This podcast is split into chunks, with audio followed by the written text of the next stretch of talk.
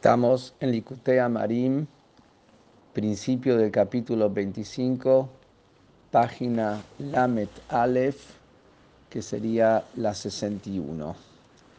Y estamos viniendo una continuación desde el capítulo 17 y 18 en adelante para explicar lo que dice el Pasuk, sobre el cual está basado todo el libro Tania para explicar este pasuk, que es muy cercano para vos la cosa, es decir, Torah y mitzvot, en tu boca, en tu corazón para hacerla, para explicar cómo es que es tan cercano.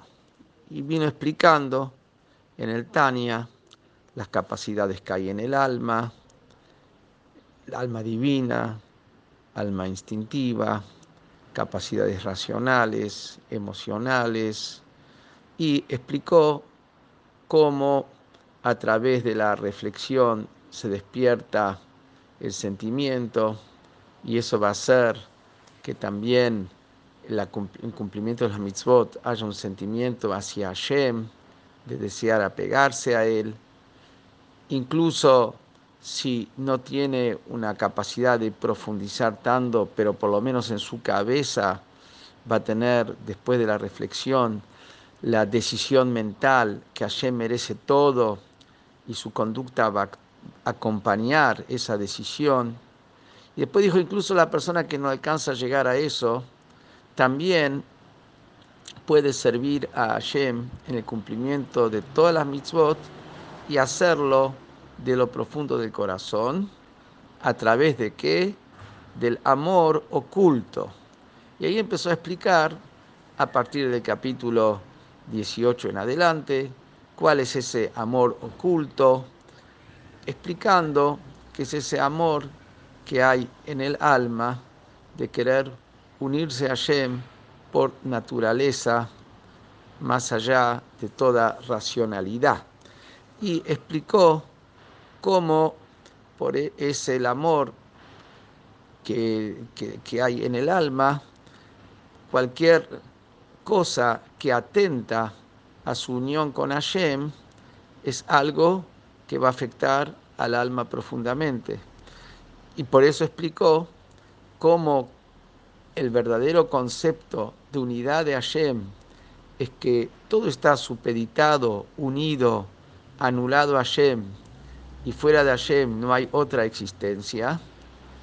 Y por lo tanto, cuando una persona cumple un precepto de la Torá, explicó que ese precepto es la voluntad de Hashem, está unido totalmente a Hashem a través de cumplir el precepto y a través de transgredir se alejó de la voluntad de Hashem y con eso atenta contra la unidad absoluta de Hashem, que todo está anulado y supeditado a Él, ya que Él se convierte en una entidad independiente al ir contra la voluntad de Hashem.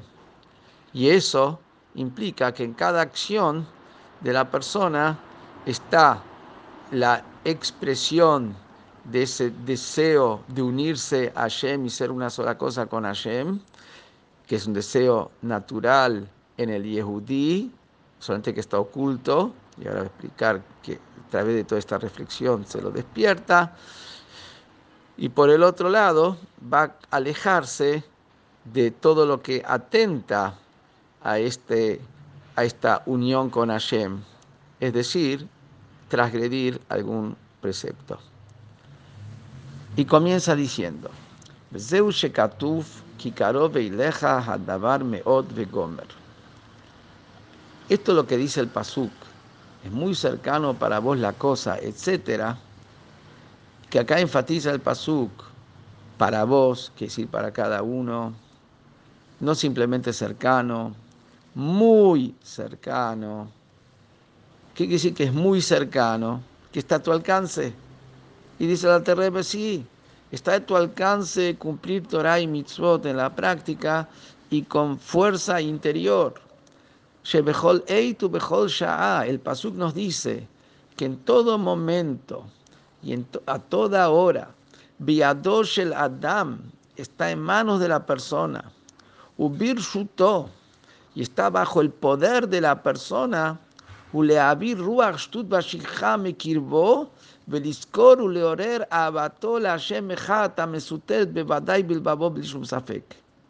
En cada momento está en su poder de quitarse de encima el espíritu de estupidez y el olvido que tapa sobre ese amor oculto que está en su alma, porque en su alma, en Jochma del alma, brilla Hashem, pero está tapado, como vimos en el capítulo anterior, por ese manto de estupidez que hace que no sienta ese amor y el olvido, que uno se olvida que en el fondo él ama a Hashem y quiere a Hashem y no estaría dispuesto a separarse de Hashem bajo ningún concepto, está en manos de cada uno en todo momento quitarse esta estupidez y quitarse ese olvido y recordar y despertar su amor hacia Hashem uno, como dijimos que ese es que hay por la emuná, por la fe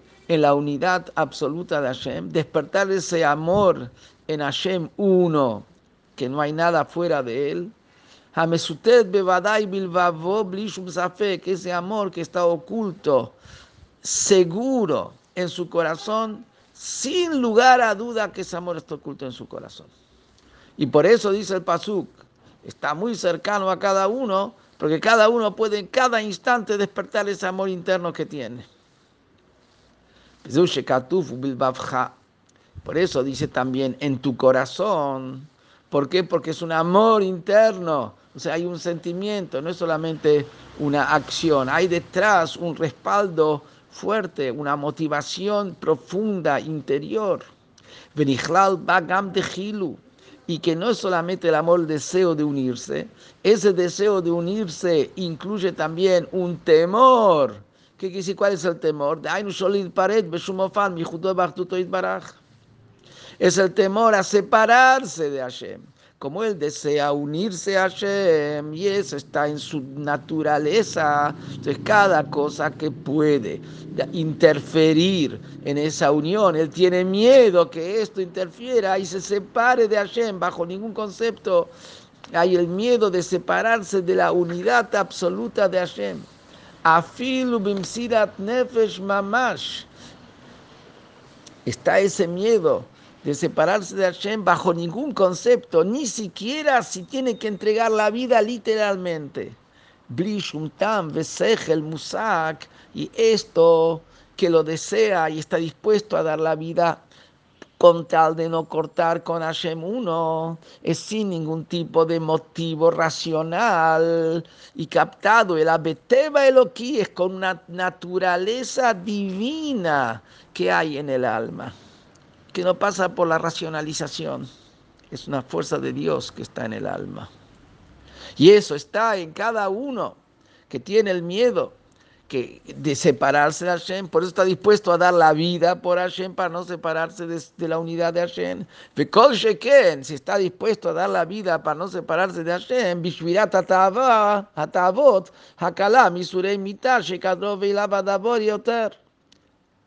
Que cuanto más en quebrar el deseo de placeres, que es mucho más liviano que los sufrimientos de la muerte, seguro y seguro que para él está cercano Yetzer, para poder conquistar, dominar su instinto.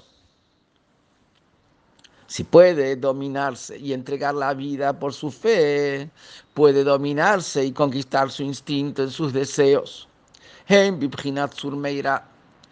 tanto en lo que se refiere a alejarse del mal, afirma Sofrim, incluso si se trata de una transgresión leve de los rabinos, de los sabios, y está en él que tiene la fuerza de conquistar de dominar su instinto, de no transgredir su voluntad, porque también las prohibiciones rabínicas son la voluntad de Dios, como dice en la Torá, que vas a escuchar la palabra de los sabios y, va, y, y no te desviarás de las palabras que ellos te dicen es un mandato de la Torah hacer caso a las, órdenes rabínicas. Entonces, para no transgredir a la voluntad de Hashem, ¿por qué no quiere transgredir la voluntad de Hashem?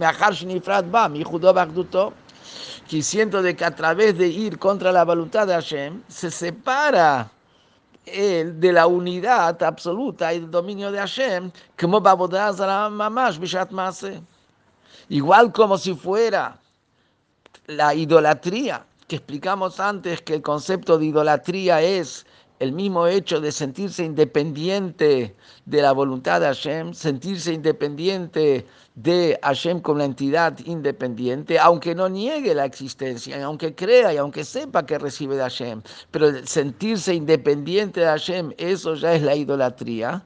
Y acá en el momento que hace una transgresión leve en ese momento es exactamente igual como la idolatría que se siente una entidad independiente de Dios.